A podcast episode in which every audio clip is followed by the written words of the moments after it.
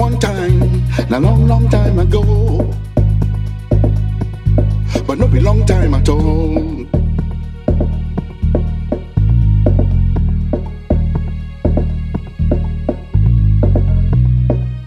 Nobody go know.